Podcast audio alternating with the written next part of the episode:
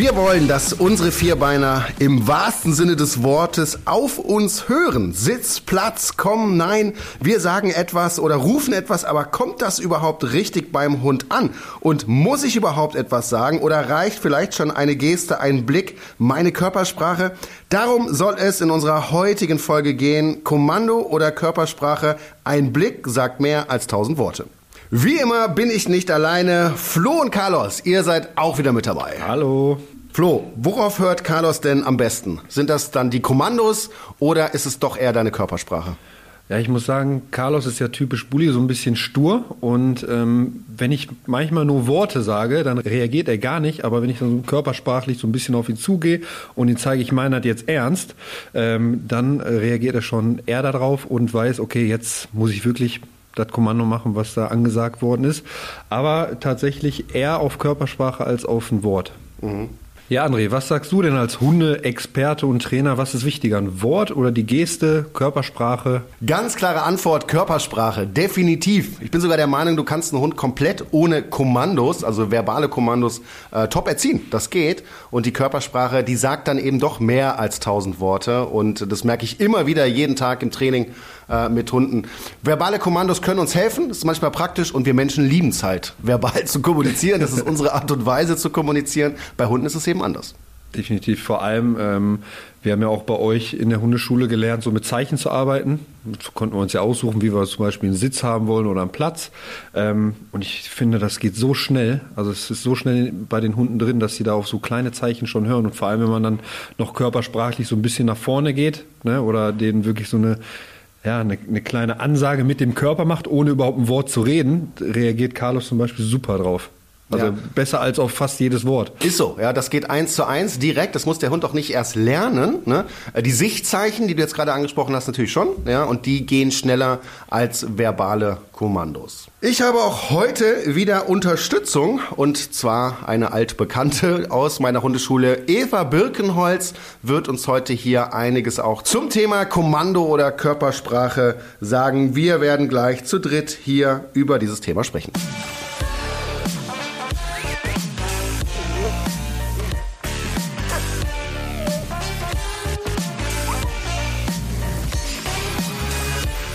Die allermeisten der Probleme zwischen Mensch und Hund entstehen in der Kommunikation. Ich finde auch nicht nur bei Mensch und Hund, sondern auch bei Mensch und Mensch.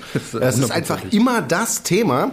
Und äh, deswegen ist es auch gut, dass wir heute darüber sprechen. Meist aufgrund von Missverständnissen. Ne? Deshalb wollen wir heute mal über ein großes Thema reden, nämlich über die Körpersprache vom Menschen zum Hund, aber eben auch umgekehrt. Ja, André, wie reagiert denn Kuba am besten, wenn du was sagst oder was zeigst? Ja, ganz klar, wenn ich was zeige, Körpersprache. Da war es ja nun mal so, Kuba, als ich ihn bekommen habe, der war ja schon zwei Jahre alt oder schätzungsweise zwei Jahre alt und der konnte gar nichts. Also der mhm. hat nie gelernt, überhaupt mit dem Menschen so richtig zu arbeiten, zu kommunizieren. Kommandos wie Sitz und Platz äh, war sehr schwierig bei ihm, muss ich auch wirklich sagen. Mhm. Selbst Sitz ja, war bei ihm ein Thema. Ne? Aber Körpersprache, gerade so ähm, einladende Gesten, ja, dass er wirklich gemerkt hat, er kann mir vertrauen, weil das war das Thema am Anfang, ja. äh, was wir hatten. Ähm, das funktioniert, das funktioniert sofort. Ne? Aber Kommandos, mittlerweile geht's, kann er einiges, hat sich auch daran gewöhnt, eben auf diese Art und Weise mit mir zu kommunizieren. Aber ähm, ich, ich merke auch selber, ich benutze auch privat ähm, wenig Kommandos. Ja, also ich arbeite viel mehr über Körpersprache und über klare Ansagen, über Lob natürlich auch. Ne? Mhm. Auch körpersprachlich kann ich auch loben.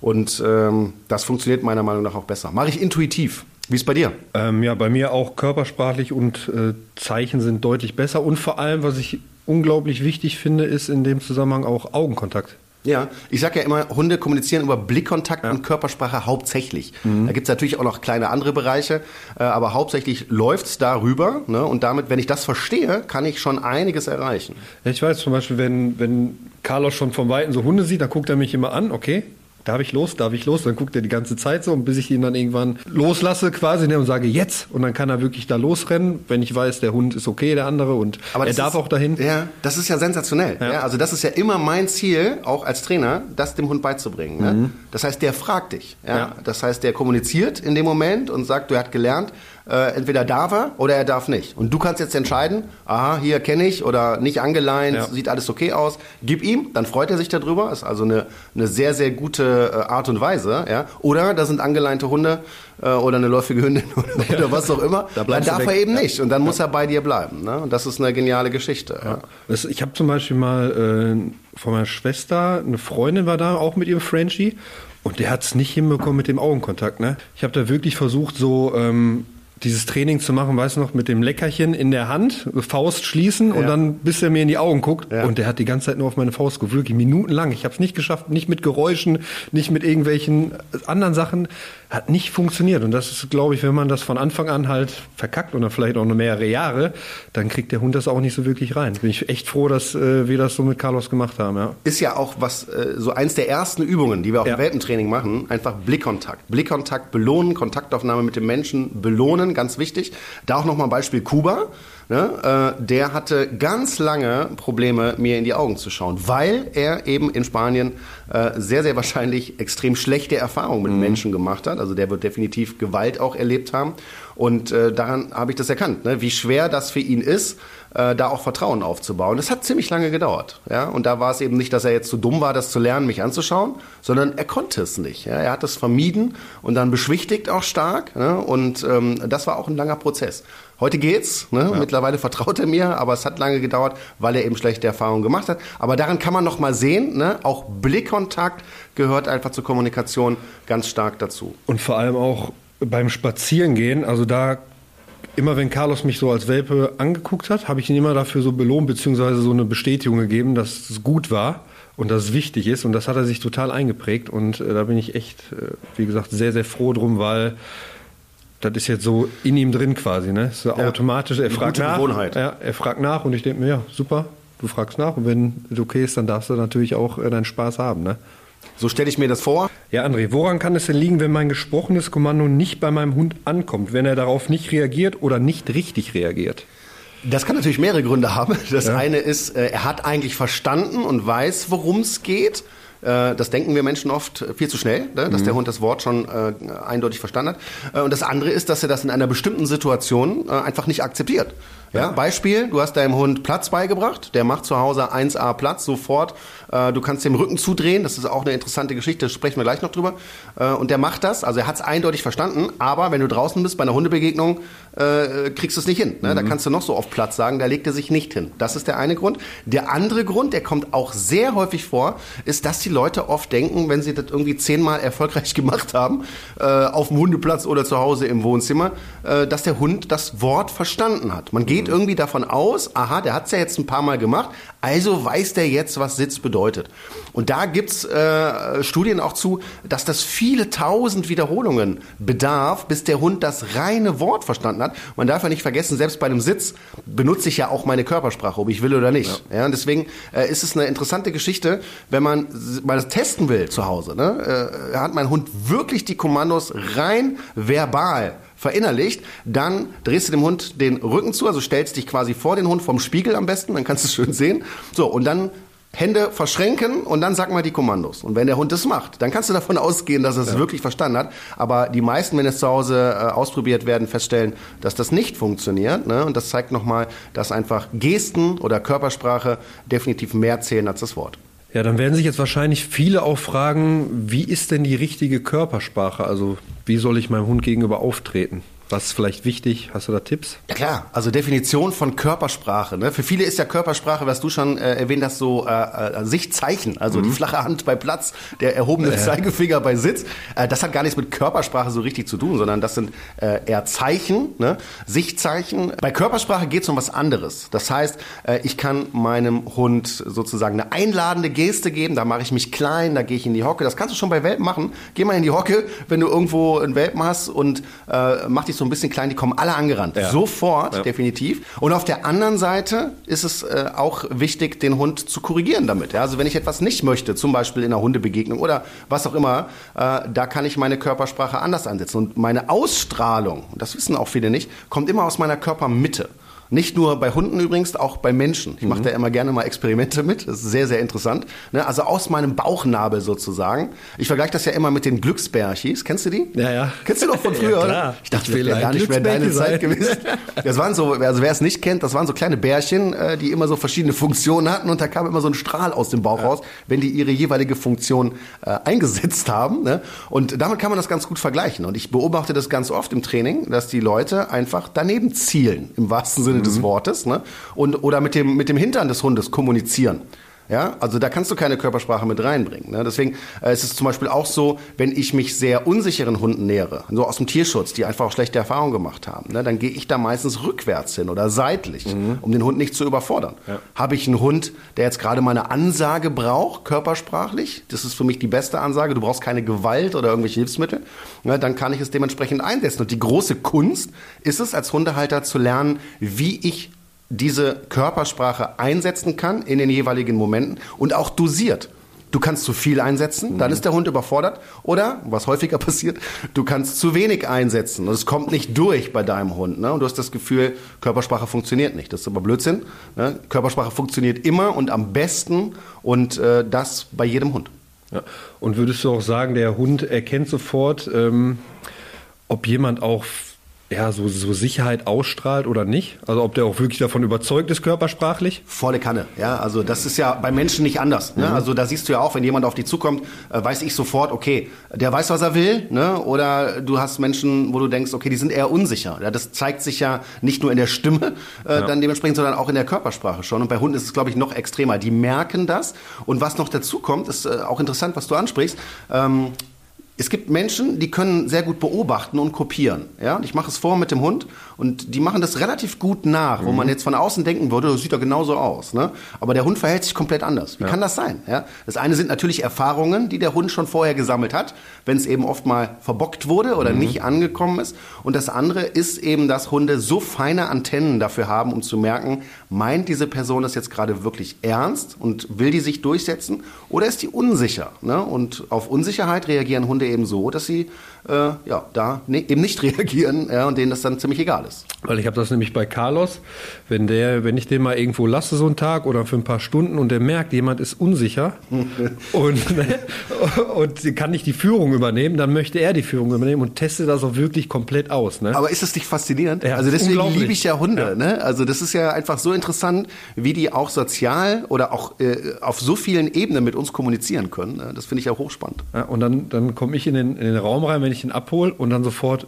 Ruhe und der ist komplett anders. Er sagt, wie geht das? Fragen die dann immer. Ich so, ja, das ist halt, weil er weiß bei mir, ich meine das ernst und wenn ich den, den sage, so, du hast das zu machen, dann ist das auch, da muss er das auch tun, ne? Ja, und ohne Gewalt. Ne? Das ohne Gewalt, so, ja. Körpersprache hat nichts mit Gewalt Nein. zu tun. Ne? Ja, das denken ja viele ja, immer. Ja. Ne? Oh, ich bedrohe den Hund mhm. oder sowas. Ja? Äh, das ist Blödsinn. Ne? Ich muss halt wissen, ähm, wie antwortet mir auch mein Hund. Und das, werden, da werden wir heute auch noch drüber sprechen. Für mich so das spannendste Thema eigentlich im Hundetraining. Äh, wie kommuniziert dein Hund? Und kannst du das lesen? Kannst du die Sprache des Hundes sprechen und lernen? Das geht definitiv. Ne? Aber wenn man jetzt von der Seite nochmal vom Menschen bleibt, ja, es ist sehr, sehr direkt, sehr genau und man muss nur verstehen, wie es geht. Flo und ich sind auch heute nicht alleine. Ich habe es ja schon angekündigt. Unser heutiger Gast zum Thema Körpersprache ist Eva Bökenholz. Ihr kennt sie mit Sicherheit auch aus der Serie. Hallo Eva, schön, dass du da bist. Hallöchen und schön, dass ich wieder mal dabei sein darf. Wir reden ja heute über Kommando oder Körpersprache. Welche Erfahrung hast du denn gemacht? Welchen Stellenwert hat die Körpersprache zum Beispiel bei deinen Hunden? Ohne sehr hohe auf jeden Fall. Ich würde sogar behaupten, dass ich den größten Teil mit meinen Hunden, mit meinen eigenen Hunden nur über Körpersprache kommuniziere und eher weniger äh, mich da auf Kommandos stütze. Warum ist das Thema Körpersprache denn so wichtig, dass wir das immer und immer wieder üben und erklären vor allen Dingen auch? Was würdest du sagen? Naja, das sind halt so die Funkkanäle, auf denen äh, Hunde unterwegs sind. Ne? Die kommunizieren über Blickkontakt, Körpersprache und natürlich auch im gewissen Maße Lautäußerung. Aber ähm, da geht halt ganz viel über Blick- und Ausdrucksverhalten. Und das ist die einfachste Art und Weise, eigentlich ähm, in die Hundekommunikation reinzugehen, wenn wir deren Sprache sprechen. Die, einzig, äh, die einfachste Art und Weise auf jeden Fall, aber auch gleichzeitig die schwierigste, das den ja. äh, Hundebesitzern beizubringen, ne? weil wir Menschen sind halt so gepolt, ja, dass wir uns eher auf verbale Kommunikation verlassen und das auch immer von unseren Hunden erwarten, dass die mhm. das eben auch eben lernen müssen. Ne? Dabei ist das andere viel, viel interessanter und vor allen Dingen auch viel komplexer. Äh, Flo, vielleicht kannst du noch mal so ein bisschen erzählen. Ne? Wo hat's denn bei dir so Klick gemacht? Vielleicht so ein Aha-Moment, äh, als wir damals im Training waren mit Carlos, dass du irgendwo gesagt hast, okay, guck mal hier, das wusste ich gar nicht zum Beispiel, dass mhm. äh, Carlos so reagiert oder wie du deine Körpersprache einsetzt. Also ich habe es tatsächlich am besten daran erkannt, wo wir Übungen äh, vorgemacht haben, beziehungsweise ihr die vorgemacht haben und die anderen und wir die halt nachgemacht haben. Und dann habe ich halt gesehen, die Unterschiede zwischen wie es die, die Neulinge machen mit Hunden, so, da hat man komplett den Unterschied gesehen und wie ihr das macht und wie schnell der Hund auch darauf reagiert. Und da hat es bei mir so Klick gemacht und dachte mir, okay, das ist ja wirklich unglaublich wichtig, wie du wirklich mit dem Körper stehst, wie du, ob du den Hund einlädst, ob du äh, ein bisschen eingedreht zu dem stehst oder dich weggedreht von dem. Das, der reagiert so krass darauf und ähm, dann hat man ja auch die Unterschiede gesehen, ob jemand wirklich unsicher ist oder ob es jemand so wie du, völlige Sicherheit und ich meine es jetzt ernst und die Hunde haben ja wirklich sofort ab der ersten Wiederholung darauf gehört. Und dann dachten die anderen, okay, zaubert der jetzt? Ne, der setzt einfach nur seine Körpersprache gut ein. Ja, aber das ist das Spannende, ne, was ja. du sagst. Äh, ab der ersten Wiederholung, wenn man diese Sprache spricht, ja. äh, dann ist das eine, eine, geniale und vor allen Dingen auch eine ja. sehr, sehr effektive Methode, die der Hund versteht. Und ich habe auch immer das Gefühl, wenn du so mit dem Hund kommunizierst, äh, dann findet er das gut, weil das ist ja seine Sprache. Und ich habe mhm. auch immer das Gefühl, dass das für die Beziehung einfach eine sehr, sehr förderliche Geschichte ist, oder Eva? Ja, absolut. Da bin ich äh, ganz eurer Meinung. Das ist wirklich ein großes Beziehungsthema. Aber es ähm, fängt natürlich nicht nur im Bereich Durchsetzen an, sondern es, es ist schon ganz oft so, wenn wir auf dem Hundeplatz stehen und wir sehen, dann hat zum Beispiel jemand einen sehr unsicheren Tierschutzhund und er möchte den dann belohnen und, ähm, und loben und beugt sich dann über den Hund und tätschelt von oben auf dem, auf dem Kopf rum. Mhm. Und du siehst halt im Gesicht des Hundes und im ganzen Körper, dass er sagt, oh nee, oh, unangenehm. Ne? Der nimmt sich quasi so raus und zurück und der Mensch versteht das gar nicht warum der Hund jetzt ähm, eher von ihm weggeht. Ja, und da muss man ähm, einfach lernen, die Hunde zu lesen und auch selber wissen, was man mit seinem Körper gerade ausstrahlt. Ja, wenn ich mich über einen unsicheren Hund vorne überbeuge, ist das jetzt nicht so eine mega höfliche Geste aus Hundesicht. Und da ist halt unsere Aufgabe als Hundetrainer, finde ich auch gefragt, zu sensibilisieren, was, was zeige ich denn über meinen Körper? Weil man kann ja nicht, nicht kommunizieren. Na, also ich kann ja nicht nichts sagen, wenn ich ähm, mich mit meinem Hund umgebe oder generell auch mit anderen Menschen umgebe. Genau, nehmen wir nochmal das andere Thema. Das war jetzt das Thema Belohnen. Ne? Da ja. macht man es dann völlig, völlig falsch, meint es aber gut. Ne? Mhm. Und ja. viele Leute sehen das eben nicht. Du, Eva, du hast das schön beschrieben. Ja? Äh, als Hundetrainer siehst du, boah, dem Hund, äh, der, der fühlt sich gerade hier eher korrigiert als belohnt. Ne? Aber ja. der Besitzer sagt so, ja, ne, hat er ja gut gemacht. Und wenn du den danach fragst, sagt er, oh ja, habe ich ihn belohnt. ne? So, und deswegen ist das so wichtig. Das sind so Missverständnisse, die prägen natürlich auch am Ende die Beziehung. Und deswegen ist das ganz wichtig. Die andere Seite der Medaille ist, wenn wir über Korrektur sprechen, ich glaube, das brauchen wir noch häufiger, gerade mhm. bei so jungen Hunden, ne, die wir dann einsetzen, da mache ich immer wieder die Erfahrung, dass die Leute dann lernen, ja, du musst ein kurzes Geräusch machen, ne, was wir immer, so, so ein Störgeräusch machen wir, hey oder na oder tsch, oder irgendwas in der Richtung, kurz und knackig. Und die Leute merken sich das, machen das auch in Situationen, wo der Hund irgendwas tut, was er nicht soll. Aber das war's dann. Ja, also das mhm. heißt, da ist die Kommunikation an der Stelle beendet. Und das führt dann eben dazu, dass die Leute dann irgendwann sagen, hör mal, André, das funktioniert ja gar nicht mit dem Geräusch oder mit dem, äh, mit der Korrektur. Ne? Und dann entsteht so ein Verschleiß. Und das ist, glaube ich, so ja. eins der Hauptprobleme, die wir als Trainer auch in der Hundeschule haben, die Leute immer wieder dahingehend zu coachen, ne? den Hund zu lesen, auch zu wissen, habe ich das notwendige Feedback bekommen, habe ich eine Antwort bekommen, habe ich hier richtig kommuniziert. Voll. Und das ist genau der wichtige Punkt, ist ja, dass diese Kommunikation mit dem Hund ja keine Einbahnstraße ist. Na, das heißt, wir geben nicht was raus, sondern das Wichtige ist ja auch immer, dass wir diese Antwort bekommen und die Antwort sehen und lesen lernen können. Und ähm, da ist, glaube ich, was, wo der Hase im Pfeffer liegt, wo dann die Leute sagen, ja, aber ich habe doch geschimpft. Ja, aber der Hund hat dir ja nicht zugehört. Ne? Ihr wart ja gar nicht wirklich im Gespräch in der richtigen Kommunikation drin. Ganz und das genau. ist, glaube ich, auch nochmal der große Unterschied zu diesen verbalen Kommandos, die der Hund ja hört und du siehst sofort ein Ergebnis. Ne? Also wenn ich Sitz sage, geht der Popo runter oder der Popo geht nicht runter. Und das hast du, ähm, das ist für den Menschen, glaube ich, einfacher zu nachzuvollziehen, als wenn ich jetzt sage, ja, du musst gucken, dass du im Gespräch bleibst, dass du ein Feedback bekommst, dass du deinen Hund lesen lernst. Das ist ja viel, viel komplexer, als nur darauf zu gucken, ob der Popo jetzt auf dem Boden ist, wenn man Sitz gesagt hat oder den Finger hochgehoben hat.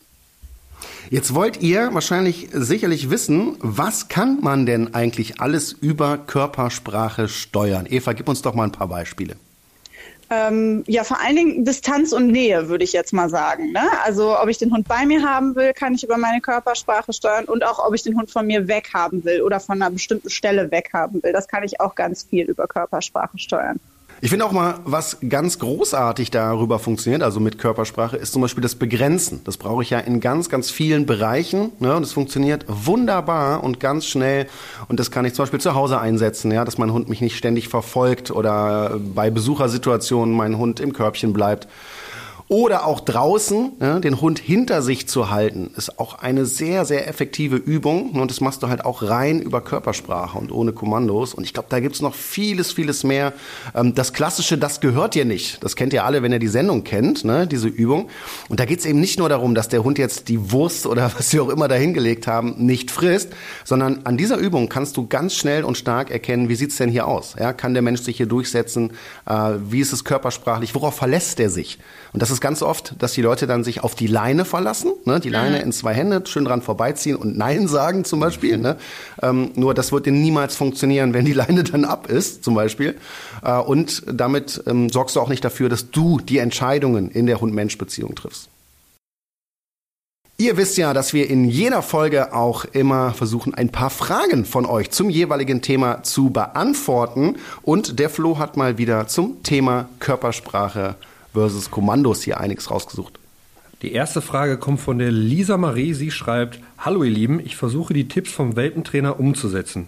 Also zum Beispiel, wenn unser Welpe etwas macht, was er nicht machen soll, Klopapier anknabbern, Decken auf den Sofa zerlegen, Möbel anknabbern, mit Körpersprache auf ihn zugehen und Hey zu rufen. Das interessiert ihn aber meist gar nicht. Wenn man dann nochmal etwas deutlicher wird, dann fängt er an, einen anzubellen und zu knurren. Ich möchte eigentlich nicht die ganze Zeit mit ihm schimpfen und er ist ja auch noch klein. Ich möchte nur wissen, ob das normal ist und was ich tun kann. Ja, das höre ich sehr, sehr häufig. Ne? Die Leute sehen das, denken so, oh, das sieht da total einfach aus. Ist es eigentlich auch, ja. Aber man muss eben genau wissen, wie das äh, Ganze funktioniert. Und oft liegt es an Kleinigkeiten, warum es eben nicht funktioniert. Das Erste, was wir hier aus der Frage rauslesen können, ist, dass sie sich sehr auf das Hey erstmal konzentriert. Mhm. Ne? Das ist ja das, was ich auch eben gesagt habe. Ja? Das ist immer so, dann wundere ich mich, warum der Hund es dann eben nicht lässt. So, und dann haben wir eben gerne mal so Reaktionen, wenn der, wenn der Hund gar nicht genau weiß jetzt, was will die von mir, merkt der Hund ja trotzdem und auch schon der Welpe, äh, dass hier gerade irgendwie kommuniziert wird. Und das führt dann schnell zu Frust. Ne? Die werden aufgeregt, dann fangen die an zu bellen, zu knurren.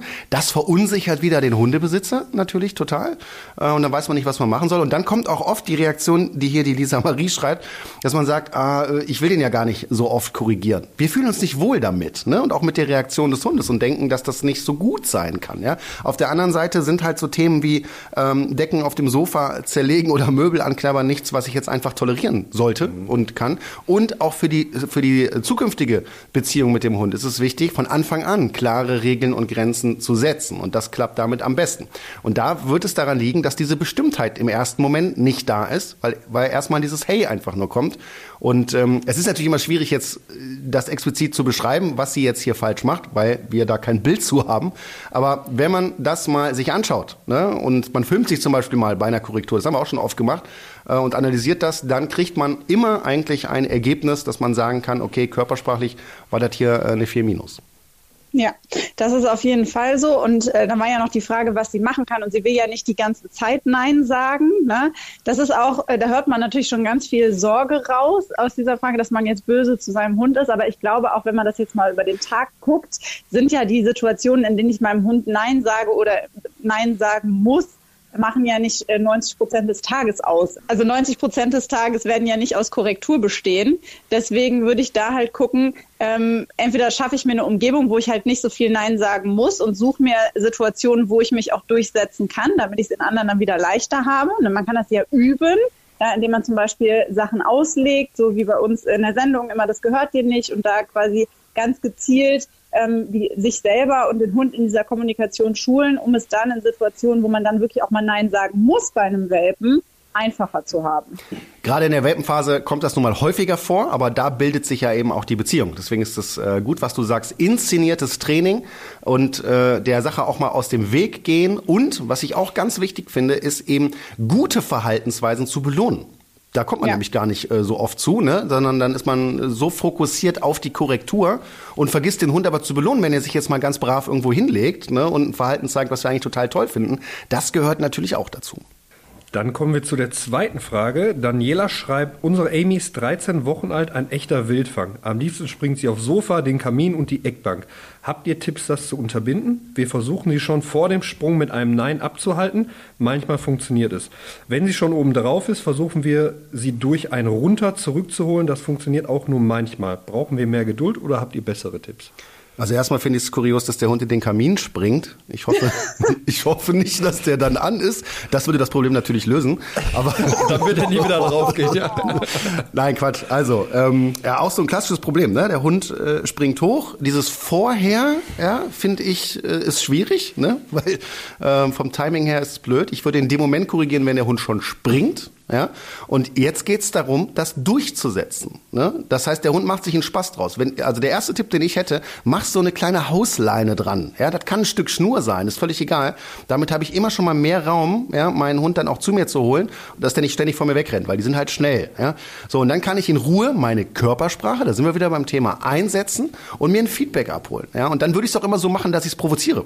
Das heißt, ich setze mich selber auf die Couch, schmeiß da mal Sachen drauf und erkläre meinem Hund auch erstmal, dass das gar nicht gewünscht ist. Und dann kann man das, gerade so ein Verhalten, eigentlich sehr, sehr gut trainieren.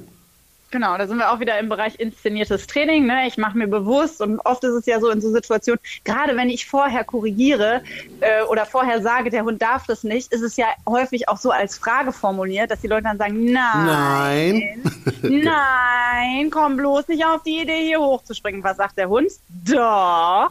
Ja, und ganz oft ist es dann auch so in dem Moment, wo man den Hund dann wieder runterbuxiert. Ich meine, das ist ein Welpe 13 Wochen alt, aber da ist man auch als Mensch häufig deutlich höflicher, als ein Hund das tun würde, der einen vom Platz verweist. Ne? Also da wird dann der Hund wirklich ganz zart genommen, zurückgeschoben oder runterbuxiert. Ja, und da ist man dann sehr, sehr vorsichtig. Natürlich soll man nicht, sage ich jetzt nicht, schmeiß seinen Hund von der, äh, von der Eckbank runter, sodass er ne, äh, sich irgendwie wehtut. Aber man darf da schon auch im Umgang mit dem Hund ähm, man muss die nicht mit Samtpfoten anfassen. Ne? Also man muss die nicht in Watte packen, man kann da sehr klar und deutlich auch sein. Ne? Man muss nicht wehtun, aber es darf schon genauso schnell wieder runtergehen, wie es hochgekommen ist. Ich fasse das nochmal zusammen, was ich genau tun würde. Ja, das heißt, der Hund springt hoch. Jetzt kommt eine klare Ansage. Und zwar mit einem Hey, ist nicht. Jetzt kommt meine Körpersprache ins Spiel. Das heißt, ich gehe ruhig und gar nicht hektisch auf meinen Hund zu. Der ist eh schon auf der Couch. Da geht's jetzt nicht um Zeit. So, und jetzt habe ich mit der Leine die Möglichkeit, meinen Hund eben da ähm, schnell zu kontrollieren, runterzuholen. Und dann benutze ich meine Körpersprache, ja, sehr deutlich, indem ich irgendwie so ein bisschen Richtung Hund gehe, über den Hund, so lange, bis ich ein Feedback bekomme. Ja, das ist, heißt eine Beschwichtigung. Der Hund zeigt mir, ah, okay, das nehme ich jetzt hier gerade mal ernst. Nur dass ähm, diese Konsequenz, dass der Hund wieder runterkommt von, von der Couch, heißt ja. überhaupt nicht, dass er jetzt verstanden hat, dass er das generell nicht soll. Ja?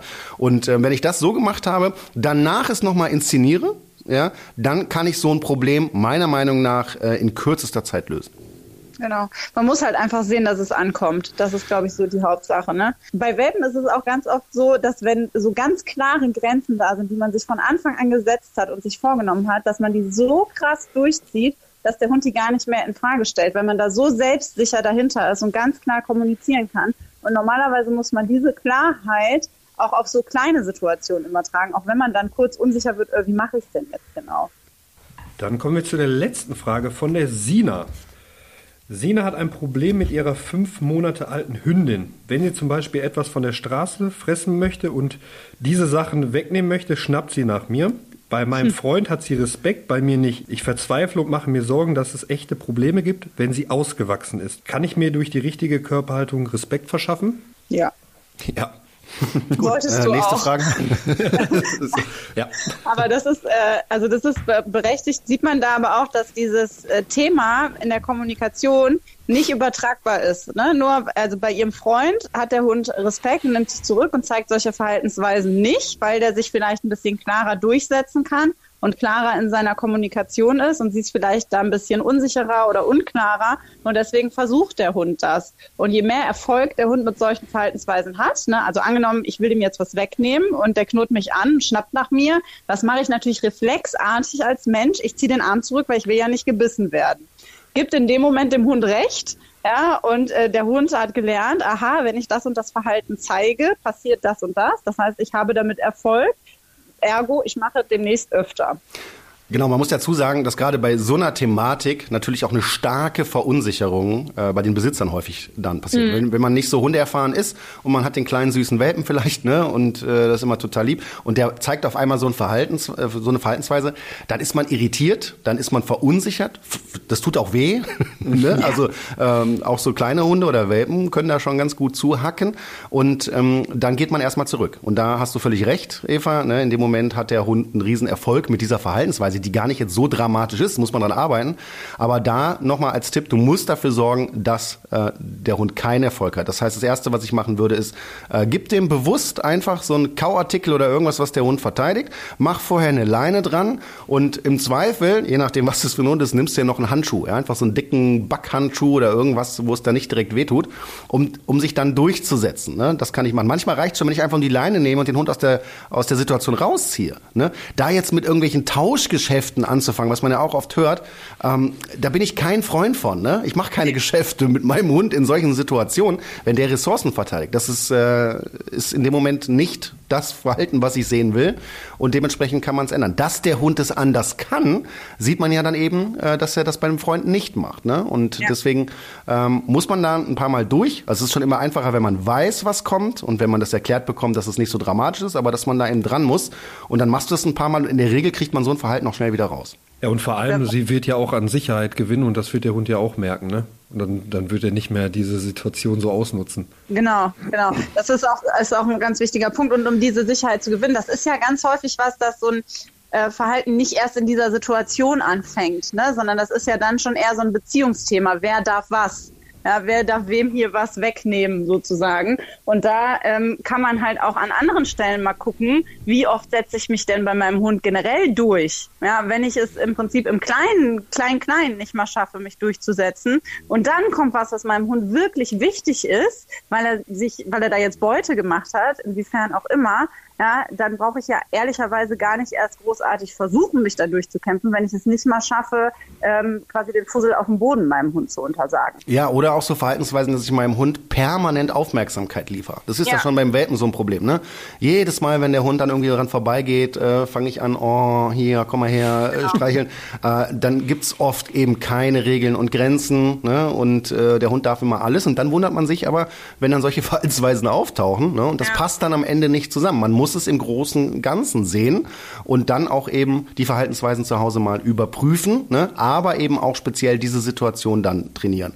Im Zweifel mit dem Hundetrainer zusammen. Das ist so Safety First vielleicht. Ne? Wenn auch ihr eine Frage habt, meldet euch gerne mit dem Hashtag Welpentrainer auf Facebook, Instagram und Co. Stellt uns gerne eure Fragen. Wie ist das, wenn man zum ersten Mal überhaupt einen Hund hat und dann hört, achte auf deine Körpersprache, sei selbstbewusst und zeige deinem Welpen ohne Worte, was du von ihm willst. Du hast das erlebt, Flo, und wir haben äh, da auch schon drüber gesprochen. Du hast das ja erlebt, Flo, da haben wir schon drüber gesprochen und unsere aktuelle Welpenklasse macht gerade auch genau diese Erfahrung. Deshalb habe ich jetzt den Norman zugeschaltet. Hallo Norman, grüß dich. Hallo zusammen. Du bist mit eurem Zwergpudel Benjo Teil der achten Welpenklasse. Wie war oder ist das für dich? Hattest du dich überhaupt mal mit dem Thema Körpersprache vorher beschäftigt?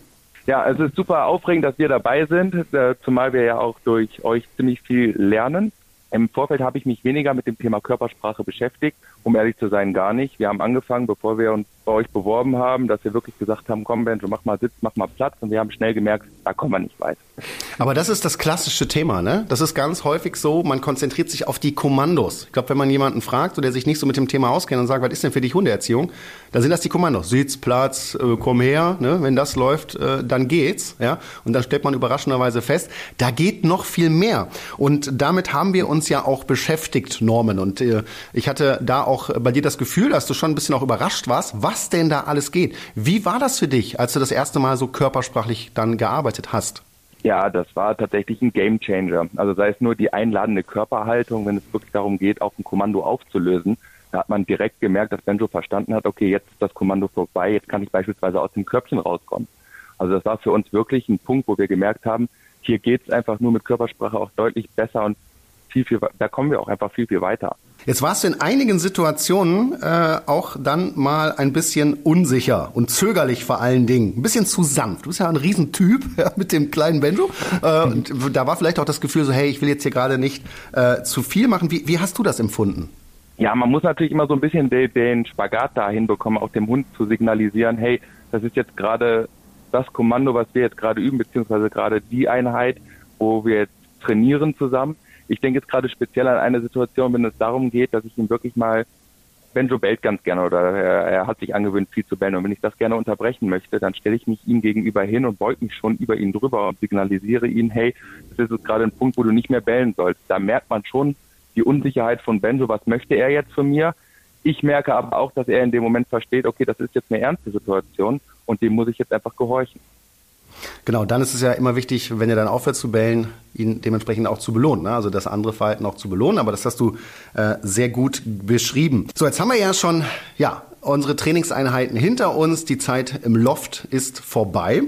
Wie klappt das denn jetzt mittlerweile? Wie hast du dich mit der Zeit verändert? Ja, mittlerweile ist das Thema Körpersprache bei uns voll integriert. Also wir machen eigentlich gar nichts mehr ohne Körpersprache, sei es wirklich die, die Basic-Kommandos auflösen ich merke aber auch, dass Benjo mittlerweile schon das Wort versteht. Also sprich, wir lösen auf, wir nehmen das Kommando jetzt oder wir sagen und los. Wir machen die Bewegung zwar immer noch, aber er reagiert auch mittlerweile aufs Wort. Und das hat uns sehr stark geholfen, das bis dahin erstmal aufzubauen. Und das hilft uns natürlich auch jetzt im Alltag, wenn wir einfach sagen können, mach Sitz oder mach Platz und er versteht es direkt. Genau, es dauert halt viele, viele Wiederholungen, aber irgendwann hat der Hund dann das Verhalten mit dem jeweiligen Wort verknüpft. Äh, Benjo genau. ist ja in der aktuellen Welpenklasse eher der sensible Typ und immer erst ein bisschen zurückhaltend. Muss da die Körpersprache anders sein als bei selbstbewussten Hunden? Gibt es da Unterschiede? Man will seine Welpen ja nicht verschrecken absolut wichtiger Punkt. Also Norm, du würdest das auch so beschreiben, ne? dass er eher sensibel ja. ist, ja, ganz klar. Und das ist ja auch grundsätzlich überhaupt nichts Schlimmes. Aber hier geht es eben darum, dass man jeden Hund individuell behandeln muss. Genauso wie Menschen sind auch Hunde da unterschiedlich. Die kann ich nicht alle gleich behandeln. Gerade beim Thema Korrektur eine ganz wichtige Geschichte. Und äh, da muss ich mich auf meinen jeweiligen Welpen einstellen. Mache ich bei so einem unsicheren Welpen zu viel, ne, dann kann ich ihn verängstigen, ja, und dann kann ich es übertreiben. Mache ich zu wenig, kommt es allerdings auch bei einem sensiblen Hund nicht an. Da muss muss ich genau die Mitte finden. Und um die Mitte zu finden, muss ich halt auch genau wissen, wie sieht das denn aus? Ja, wenn Benjo hier anzeigt, ey, ist okay. Wie sieht es aus, wenn es zu viel war? Norm, kannst du das denn mittlerweile alles unterscheiden? Hm, also ich würde nicht sagen, dass ich alles mittlerweile unterscheiden kann. Das ist ja ein, ein, stetiger Lernprozess, aber wir haben immer noch Situationen, wenn ich jetzt dran denke, dass ich gerne mal hätte, dass Benjo mir auf den Schoß springt. Es sieht natürlich als Außenstehender ein bisschen affig aus, wenn man dann da sitzt und auf die Schenkel klopft und sagt, hey, komm mal her und das völlig übertrieben darstellt. Aber ich glaube, sagen zu können, dass ich die Situation gut einschätzen kann, wie weit ich bei Benjo wirklich gehen kann. Letztendlich ist es einfach der schmale Grad, auf dem man sich bewegt, aber bisher sind wir, glaube ich, ein ziemlich gut eingespieltes Team und das entwickelt sich auch in der Zukunft noch viel weiter. Und das höre ich als Trainer auch immer total gerne, weil darum geht's. Ne? Du kennst deinen eigenen Hund und jetzt ist noch wichtig, seine Sprache zu lernen und eben richtig und artgerecht mit ihm umzugehen. Und dann klappt auch das Zusammenleben und das bedeutet eben ganz viel Freiheit für Benjo, aber auch für dich, Norman. Total. Wenn ihr Norman mit Banjo auch erleben wollt und wenn ihr auch sehen wollt, wie das mit der Körpersprache funktioniert, dann sonntags einschalten. Die neuen Folgen der achten Staffel laufen gerade auf Six oder auch zum Stream auf Join. Danke Norman, das war richtig klasse, dass du heute dabei warst und deine Erfahrungen mit uns geteilt hast. Vielen Dank euch und einen schönen Tag. Jetzt haben wir ganz viel zum Thema Körpersprache beim Menschen gelernt, aber wie sieht es aus bei der Körpersprache unserer Hunde? Wie kann ich aus der Hundekörpersprache denn alles ablesen? Unser Hund sagt uns mit seiner Körpersprache nämlich ganz genau, wie er sich fühlt und ob unsere Kommandos zum Beispiel bei ihm angekommen sind oder nicht. Eva, es gibt ja eine ganze Reihe von Signalen, die unser Hund aussendet. Wir müssen da nur ganz genau hinschauen. Zähl doch mal so ein paar Beispiele auf. Ah, da gibt es ja unendlich viele Beispiele. Also es gibt ja unfassbar viele Signale, Ausdrücke, die der Hund senden kann. Das fängt an bei der Ohrenstellung, bei der Lefzenstellung, bei der Rutenstellung, bei der Körperhaltung. Also Da müsste man sich jetzt ähm, zum Beispiel, wenn man jetzt mal so ein demütiges Verhalten nimmt, das kennen wir alle, das sieht dann aus wie so ein das, das löst in uns Menschen immer ganz schnell Mitleid aus, wie so ein Hund, der so geschlagen wurde. Das heißt, der ist so eingeknickt in den Gliedmaßen, die Ohren sind nach hinten gekippt, die Rute hängt nach unten. Das wäre so ein, eher so ein demütiger Ausdruck. Ähm, ja, freudiger Ausdruck wäre, der Hund ähm, wackelt quasi so am ganzen Körper, wedelt mit der Rute, ähm, hat so einen aufmerksamen Blick. Dann gibt es noch ein Spielgesicht, da sieht man quasi so den Wahnsinn in den Augen des Hundes und der hat wie so ein Grinsen im Gesicht. Also es gibt unfassbar viele Ausdrücke, aber halt auch Ausdrücke, die so ein bisschen missverstanden werden können, weil wenn zum Beispiel zwei Rüden sich begegnen in so einer Hundebegegnung und ähm, die wedeln mit dem Schwanz auf eine ganz bestimmte Art und Weise, heißt es nicht immer unbedingt, dass die jetzt besonders freundlich zueinander sind. Das kann auch missverstanden werden.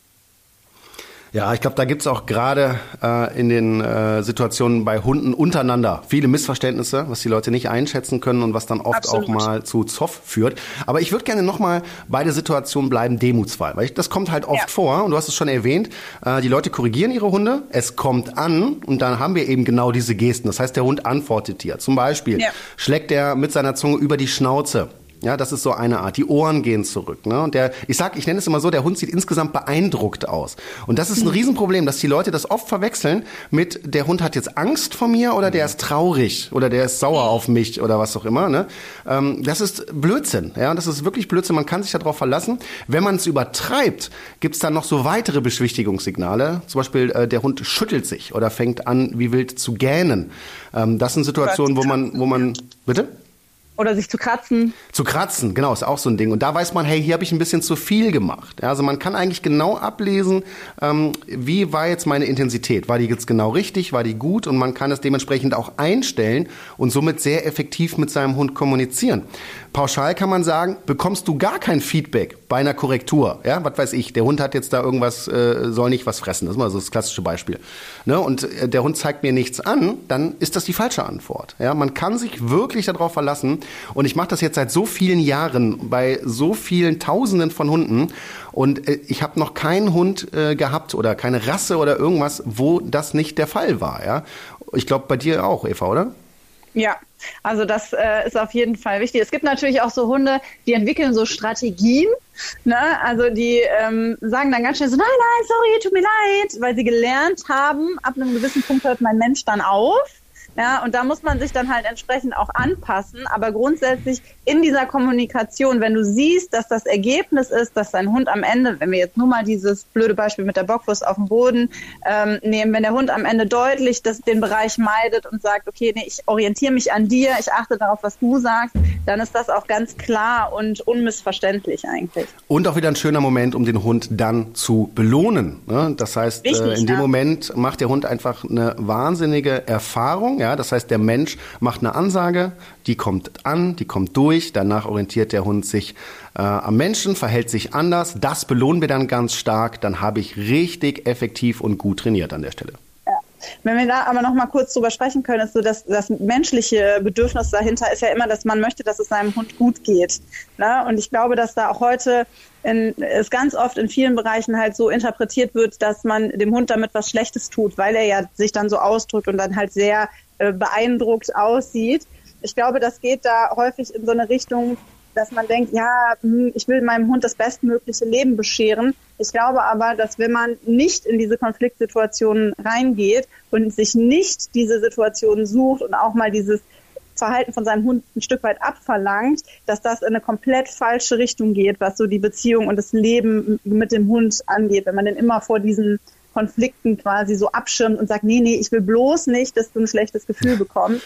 Das ist einfach so realitätsfern. Das ist ja bei uns Menschen auch nicht anders. Wir kommen auch nicht durch die Welt ähm, und stoßen nie auf irgendwelche Grenzen oder Regeln. Ne? Und man sagt immer so, keine Ahnung, da ist jetzt eine Tür, da steht betreten verboten und dann sieht jemand, dass du traurig bist, dass du nicht reinkommst und sagt, nee, Entschuldigung, André, dann komm, wenn du jetzt hier unbedingt rein willst, ich will mich jetzt gar nicht mit dir streiten, dann komm doch halt trotzdem rein bloß nicht, dass du traurig bist. So, das, das ist halt nicht das Leben. Ne? Ja, schönes Beispiel. Ich denke auch, das ist die Verantwortung eines Hundebesitzers. Ne? Wir vermeiden Voll. das oft, weil wir uns da nicht so gut fühlen, aber es ist die Verantwortung. Und das Krasse ist ja ja auch noch, ähm, dass man ja davon ausgehen müsste, wenn ich das jetzt mache und setze mich durch und der Hund zeigt das, dass der mich total kacke findet. Ja, also dass der mich eher meidet oder äh, mir dann ganz deutlich zeigt, finde ich gar nicht so gut. Das Gegenteil ist der Fall. Wie oft habe ich das schon erlebt, ne? wenn wir Hunde einfach äh, erziehen, korrigieren, auch im Training und beim nächsten Training kommen die wieder, ja, dann hast du manchmal das Gefühl, der Hund wird am liebsten gerne mit mir nach Hause gehen. Ja. Äh, und das ist ja komisch, das ist ja komplett widersprüchlich. Ne?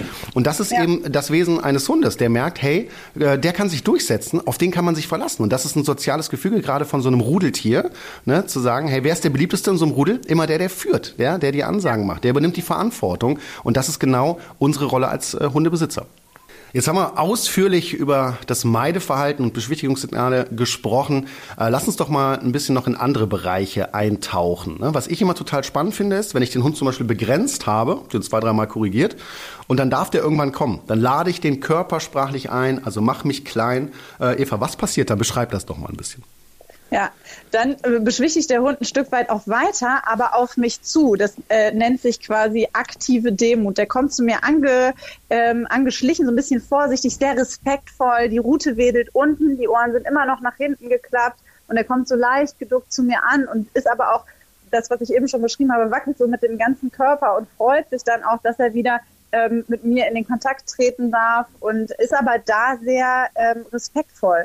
Und das ist auch was, was häufig fehlinterpretiert wird, ähm, dass man meint, der Hund hätte jetzt Angst, zu einem zu kommen oder der ist unsicher, zu einem zu kommen. Nein, das ist einfach ein sehr respektvolles Verhalten und eine sehr positive Art der Kontaktaufnahme wieder. Ja, und in dem Moment kann ich meinen Hund feiern ne, und kann ihm zeigen, ja. alles ist gut. Ne, und das ist eigentlich ja. auch wieder eine, eine total gute Kommunikation, die oft missverstanden wird. Ich glaube, da gibt's auch in, dem, in der ganzen Hundeszene eben äh, die diverse Ansätze ne, ja. und dann auch so sehr radikale Geschichten. Ne, und ähm, äh, ich kann es nur sagen, aus meiner Erfahrung jetzt in den letzten äh, hunderten Jahren gefühlt, so, so, viel, so, viele Jahre sind es noch nicht, äh, dass das einfach ähm, nicht stimmt, ja, wenn man jetzt sagt, das ist total blöd oder negativ für den Hund. Meiner Meinung nach schweißt das die Beziehung oder das Hund-Mensch-Team definitiv zusammen.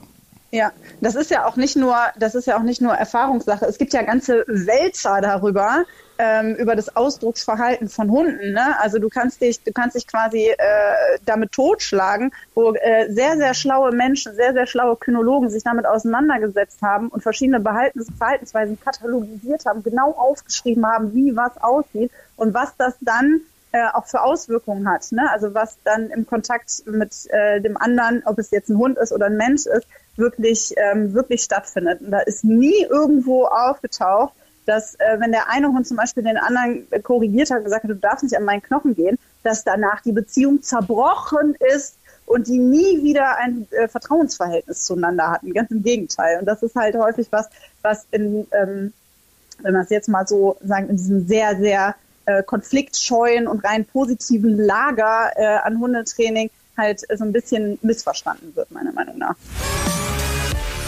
Gerade zu unserem heutigen Thema gibt es einige Mythen, die immer noch hartnäckig bestehen und äh, mit denen wollen wir heute mal aufräumen und haben mal einige hier aufgezählt. Flo, wie lautet denn unser erster Mythos? Mythos Nummer eins, der Hund reagiert wütend, wenn man mit ihm schimpft. ja, Nee, tut er nicht. Haben wir ja äh, gerade auch schon drüber gesprochen, dass äh, dieses Ausdrucksverhalten, was dann folgt, äh, wenn man äh, angemessen mit seinem Hund schimpft, dass das äh, sehr, sehr wenig mit Wut zu tun hat. Wir interpretieren das dann gerne mal da rein, ne? aber de facto ist das Blödsinn. Wir kommen zum Mythos Nummer zwei. Dem Hund nicht direkt in die Augen starren, das ist für den Hund eine Drohgeste. Das hört man immer noch äh, sehr, sehr häufig. Man darf den Hund nicht anschauen. Vor allem, wir haben ja darüber geredet, wie wichtig Augenkontakt ist. Das ist Widerspruch, ne? Ja, äh, ist sehr, sehr wichtig. Eva, was sagst du dazu? Ja, es kommt, also das ist auf jeden Fall nicht so, wenn ich meinen Hund jetzt angucke, dass er sich dann direkt bedroht fühlt. Aber es ist immer wichtig, dass man das im Kontext betrachtet. Ne? Wenn ich meinen Hund korrigiere, gucke ich dem in die Augen und wenn ich meinen Hund einlade, gucke ich dem genauso in die Augen. Ähm, aber das hat halt immer eine andere, eine andere Ausdrucksweise. Ne? Aber per se in die Augen gucken ist eine Drohgeste, ist einfach völliger Bullshit. Das ist falsch, aber was man wissen sollte, ist, dass wenn ich meinen Hund direkt anschaue, dass ich damit eine Kommunikation starte. Ja. Und wenn dann ja. nichts kommt, kann das durchaus irritierend für den Hund sein. Ne? Äh, deswegen achtet mal darauf, wie oft ihr euren Hund einfach anstarrt. ohne dass Weil was passiert. Weil ihr so verliebt seid, ja. wie süß der ist und ich gucke den einfach die ganze Zeit an. Und er denkt sich, was stimmt mit dem nicht? und dann redet er noch so viele Worte mit mir und ich verstehe die gar nicht. Dann haben wir Mythos Nummer drei. Nicht lächeln, was beim Menschen freundlich wirkt, kann der Hund auch als Szene zeigen missverstehen. Den, den finde ich am geilsten. Den finde ich echt am geilsten. Ne? So, äh, äh, maximaler Blödsinn. Ne? Es ist sogar bewiesen, dass äh, Hunde äh, Lächeln sogar nachahmen können ja, äh, von Menschen. Ja, stimmt. Äh, und auch wahrnehmen, dass die Stimmung gerade gut ist. Ne? Und dass die jetzt dann Zähne sehen und dann sofort sich, sich angegriffen oder bedroht fühlen. Keine Ahnung, wo das herkommt. Ja, das ist wirklich echt so ein Blödsinn. Also Hunde können so viel, ja, und verstehen so viel auch aus dem Kontext heraus. Und äh, das ist einfach so ein Quatsch. Also ich probiert es doch alle mal aus zu Hause. Zeigt mal nur eurem Ja. Hund die Zähne und guckt mal, was passiert. Aber, Aber nicht dabei in die nicht- Augen gucken, weil das ist und ja dann nicht knurren, nicht knurren, bitte. Ja, genau. Einfach nur mal schön die Kauleiste zeigen. Mythos Nummer vier. Nicht plötzlich über den Hund beugen, das kann der Hund als unfreundliche Geste verstehen. Ja, hier würde ich sagen, das kann durchaus passieren. Ja? Also vielleicht auch als bedrohliche Geste, ne? wenn ich mich so über den Hund beuge, je nach Hund und je nach Charakter auch wieder. Aber da kann man jetzt nicht pauschal sagen, dass das ein Mythos ist, oder Eva? Ja, sehe ich genauso. Also im, je nach Kontext kann das durchaus wahr sein. Mythos Nummer 5, deinen Hund nicht überraschend von hinten berühren. Kenne ich eher von Pferden, ne? Nicht, nicht, nicht hinter Pferden laufen. Ja, bei Pferden sollte man das nicht machen, äh, bei Hunden auch nicht unbedingt. Wenn ich mir das so vorstelle, so überraschend, was soll das? Ne? Vor allem, wenn der fremd ist an, vielleicht was noch. will. Ja, ne? wenn ich korrigieren möchte, ja, zum Beispiel, ne, der. Hund fokussiert sich bei einer Begegnungssituation zum Beispiel so nach vorne und ich tippe den mal so hinten überraschend an, dass er nicht damit rechnet. Dann bekomme ich deutliches Feedback in der Regel. Dann ist es gut. Wenn der aber einfach irgendwo rumsteht und ich den erschrecken will, ja, dann ist das natürlich unfreundlich. Ja, es kommt halt auch hier wieder so ein bisschen auf die Situation an und was man gerade will. Beim Namenstraining berühren wir unseren Hund ja auch. Ne? Dann kommt vorher der Name und wir berühren den, dann ist es nicht ganz unangekündigt. Aber ähm, ich kann mich auch von hinten mal an meinen, an meinen Hund an, anschleichen und äh, dem hinten über den Popo krabbeln. Dann dreht er sich vielleicht erschreckt kurz um und denkt ach, da ist ja Frauchen, die möchte mich streicheln. Dann ist auch in Ordnung. Also man muss jetzt nicht unbedingt damit rechnen, dass wenn man seinen Hund mal von hinten überraschend berührt, dass er einem direkt an die Kehle springt. Ja, Eva, vielen Dank, dass du uns heute wieder so kompetent zur Seite gestanden hast. Ich glaube, da waren einige gute Tipps dabei, die man auch wunderbar zu Hause umsetzen kann. Dankeschön. Ja, sehr, sehr gerne und hoffentlich bis bald. Jo. Bis bald. Ciao, Eva. Tschüss. Ich weiß nicht, wie es dir geht, Flo, aber ich könnte bei diesem Thema noch stundenlang weiterreden. Ich finde das einfach so interessant und für mich liegt da der Schlüssel äh, in einer erfolgreichen Hundeerziehung. Was nimmst du von heute mit? Ja, definitiv hat es mir nochmal bestätigt, wie wichtig wirklich Körpersprache ist und dass man auch eigentlich komplett ohne Kommandos mit dem Hund kommunizieren kann und ihm klare Grenzen aufzeigen kann, beziehungsweise auch zeigen kann, dass er etwas gut macht, alleine durch Körpersprache und ja, dass es halt enorm wichtig ist und dass, dass die meisten definitiv lernen müssen, bevor die anfangen mit irgendwelchen Kommandos oder irgendwelche Worte zu verschleißen, ähm, weil sie die immer wieder wiederholen, aber die nicht die richtige Körpersprache einsetzen. Und wenn das die meisten irgendwie hinbekommen würden, vielleicht auch mit Hilfe von einem Trainer, dann äh, wären die meisten Probleme innerhalb von, ich glaube, ein paar Trainings wahrscheinlich gelöst. Genau, bei dir hat's erfolgreich funktioniert, weil du aber auch total offen dafür warst ne, und äh, das auch äh, trainiert hast. Und der Norm hat's ja gerade auch nochmal gesagt, das ist ein stetiger Prozess. Ja. Man kann es lernen. Und wenn ihr jetzt gerade hier zuhört und frustriert seid irgendwie und sagt, ja, bei mir funktioniert das nicht. Leute, bleibt da dran, hört euch die Podcast-Folgen hier an, schaut euch die Serie an. Man kann da immer noch eine ganze Menge erreichen. Das ist doch das Schöne, das hört nie auf. Und wenn man das einmal gelernt hat, dann spricht man diese Sprache und dann fördert das die Hund-Mensch-Beziehung nochmal enorm. Und wenn man sich weil vielleicht immer noch unsicher ist, einen guten Hundetrainer oder Trainerin mal suchen und mal angucken, wie das wirklich so funktioniert mit der Körpersprache und dann auch an Sicherheit gewinnen und dann wird man das auch ratzfatz umsetzen, bin ich mir sicher. So Flo, auch heute wird's wieder Zeit für ein kleines Spielchen. Insgesamt, und das verkünde ich sehr gerne, steht es ja 28 zu 22 für mich, also eine souveräne Führung. Ja, ich war in einer kleinen Sommerpause. Ja, das ist ein kleines Tief. Ne? Vielleicht ändert sich das heute. Wir werden es jetzt gleich sehen. In unserer heutigen Spielrunde spielen wir richtig oder falsch. Die Redaktion hat für uns einige Fragen oder Aussagen vorbereitet. Wir ziehen abwechselnd äh, hier so einen Zettel. Wir haben ja so Zettel vorbereitet liegen. Und wer am Ende die meisten korrekten Antworten gegeben hat, der bekommt den heutigen Punkt. Du hast ein paar Zettel, ich habe ein paar Zettel. Darf ich den ersten ziehen? Wäre das Sehr okay gerne. für dich? So, und dann schauen wir hier mal nach, was hier drauf steht. So. Ich sag mal so, der, der vorliest, dann darf der andere zuerst antworten. Ja. Okay? Die meisten Haustierbesitzer in Deutschland haben einen Hund.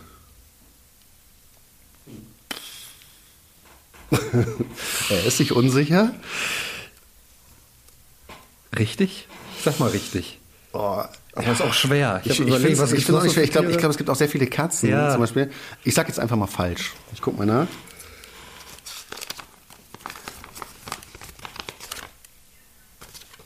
Falsch. In Deutschland besitzen mehr Menschen Katzen als Hunde. ich war auch bei Katzen. Ja, Ja, ja, es war, äh, es war knapp.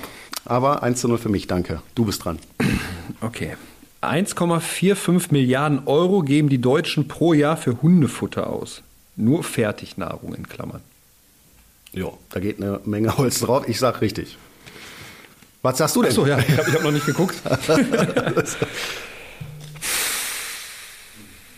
ich sag falsch.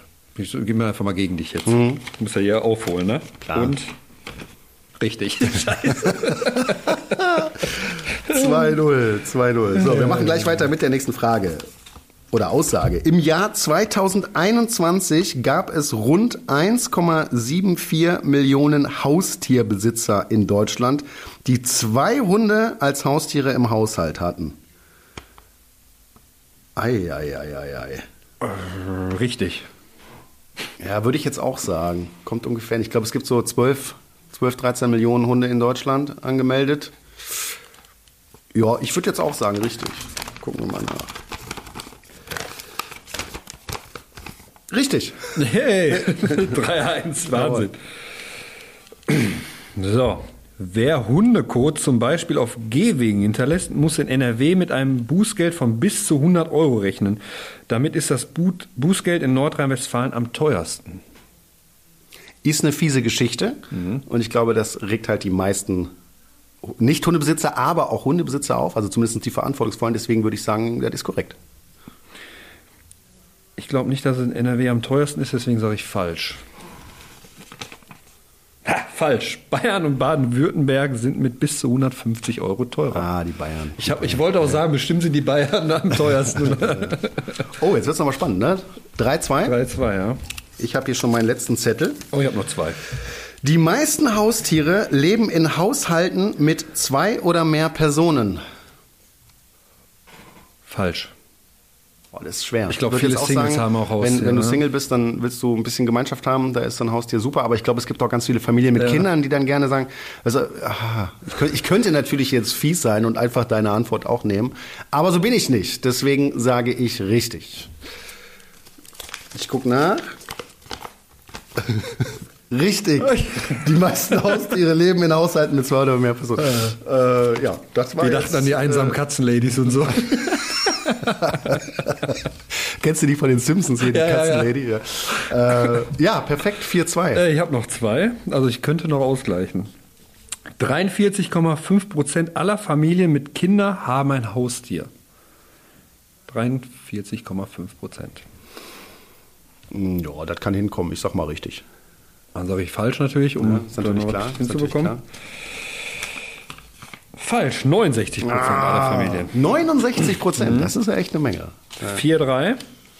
Oh, jetzt, jetzt zählt's. Oh, jetzt letzte Frage. 72 Prozent der Deutschen haben ein Haustier.